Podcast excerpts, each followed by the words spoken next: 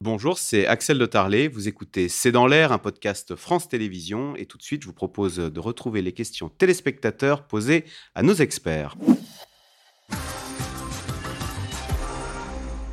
Alors, Jean-Claude Mailly, question d'Olivier Danlaine. Qu'appelle-t-on les opérations Robin des Bois?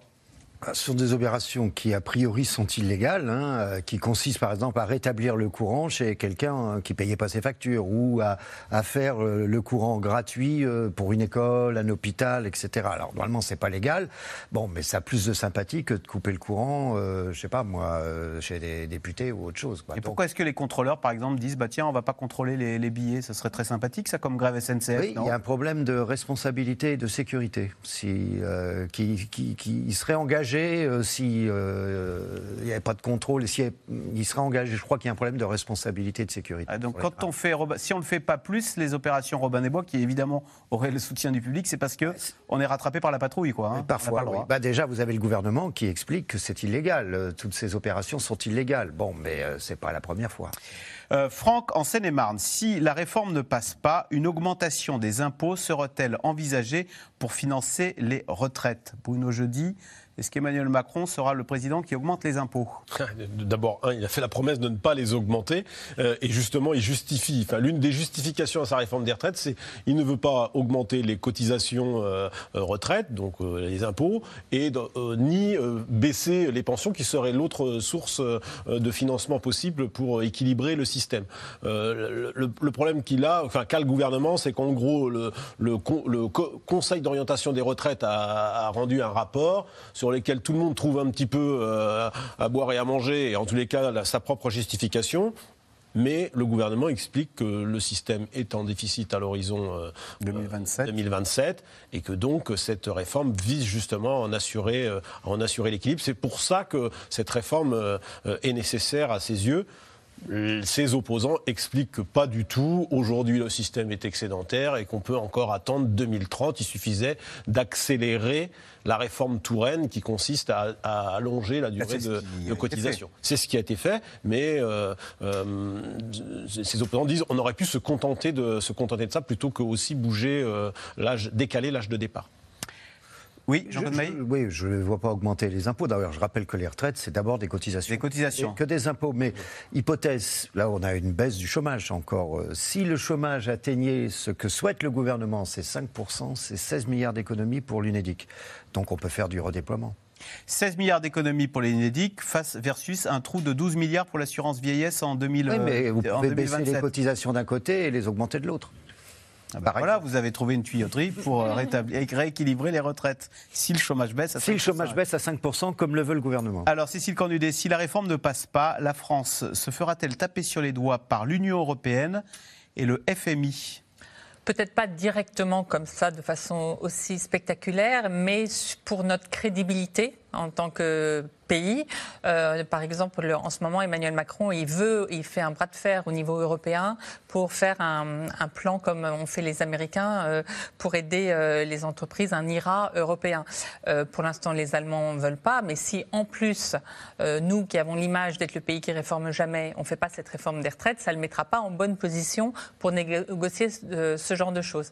Donc c'est plutôt en termes de, voilà d'image du pays et du coup de capacité à euh, faire bouger les choses au niveau européen. Euh, bientôt un retour des gilets jaunes sur les ronds-points. Euh, Adélaïde Zulfi Carpassi, qu'est-ce que vous sondez ça, le, gilet jaune? Il y a eu un samedi gilet jaune qui n'a pas tellement pris. comment la colère s'exprime-t-elle aujourd'hui la colère, la question qui se pose derrière ça, c'est celle d'une éventuelle convergence des luttes. On a vu effectivement que, on sait qu'il y a un, contexte social qui est, euh, euh, qui est drivé à la fois par la question des retraites, mais la question du pouvoir d'achat, qui n'a pas disparu, qui était au cœur de la campagne électorale et qui est toujours là. Les Gilets jaunes ont essayé effectivement euh, début janvier de, reprendre un petit peu de la place. ça n'a pas vraiment pris, donc je ne suis pas certaine que demain, ils arrivent à s'agréger au mouvement des retraites. Et voilà, donc pour l'instant, c'est quelque chose qui est plutôt, sous les radars. Faudrait vraiment une, convergence de, facteurs. On, a parlé de différentes étincelles possibles qui pourraient, entre le 49-3, une petite phrase d'Emmanuel Macron qui pourrait être très maladroite, ou il faudrait vraiment beaucoup de choses pour qu'on assiste à cette convergence de les manifs contre les retraites et les étudiants et les gilets jaunes. voilà, un ras-le-bol global, mais je pense que le niveau de colère aujourd'hui n'est pas suffisant. Et il y a un point qu'on n'a pas abordé non plus dans cette émission qui est le coût de la mobilisation. justement, on parle de pouvoir d'achat. Faire grève, une journée de grève, c'est, euh, euh, enfin, selon les, cas de figure, c'est, des euros en moins qui comptent vraiment sur la fiche de paye à la fin du mois. Donc euh, voilà, je ne suis pas certaine qu'il y ait suffisamment d'énergie enfin, dans l'arbitrage. Je, je pense qu'on ne sera pas sur cette convergence des luttes pour des raisons multiples, dont la question du pouvoir d'achat qui, peut être un, vrai facteur décisif pour, les gens. Euh, Bruno Jeudi, c'est fil dans l'Essonne. Les baby-boomers, plutôt favorables à Macron, plébiscitent-ils une réforme des retraites qu'ils ne subiront pas? C'est la fameuse guerre des générations qui, euh, qu'on soupçonne derrière? Alors d'abord, quand on regarde les sondages euh, où la retraite est rejetée massivement, ça a été dit en début d'émission, la seule catégorie qui tienne maintenant, ce sont les électeurs du premier tour d'Emmanuel Macron. Donc euh, plutôt. Euh, même les retraités commencent à lâcher la, réforme. Même les retraités, ça a été dit, même les retraités commencent à lâcher la réforme. Mais globalement, les électeurs d'Emmanuel Macron, c'est à peu près les seules catégories euh, qui soutient, qui soutient la, la, réforme. C'est-à-dire 25% de ceux qui ont voté. Voilà, à peu près. Hein. Et, dans la proportion de ceux qui soutiennent aujourd'hui, mais c'est quand même assez important. Donc ça, c'est le premier point. c'est quand même plutôt des, des, Français qui, on sait traditionnellement l'électorat d'Emmanuel Macron, c'est du bouillet, urbain, les grandes villes euh, plutôt cadre, euh, donc c'est plutôt un électorat qui, qui, va bien, euh, mais qui va être concerné pour la réforme des retraites, pour ce qui est, parce qu'on sait que cette réforme, elle, la, pression est surtout sur la génération, grosso modo, 73-63. En gros, c'est sur mmh. cette génération-là que la, la, pression va être la plus forte en, termes de, de, sacrifices. Donc oui, il y a forcément des électeurs d'Emmanuel Macron, mais ils sont plutôt, ce sont ceux qui sont favorables à la réforme. Euh, Cécile Cornudet, oui, non. Une réforme, euh, un référendum, est-ce que ce serait farfelu? En tout cas, on connaît la réponse, c'est ah. non. Et donc, c'est pour ça qu'Emmanuel Macron ne le fera pas. Eh ben voilà. Merci d'avoir participé à cette émission. Bonne soirée sur France 5 et on se retrouve demain pour un nouveau C'est dans l'air.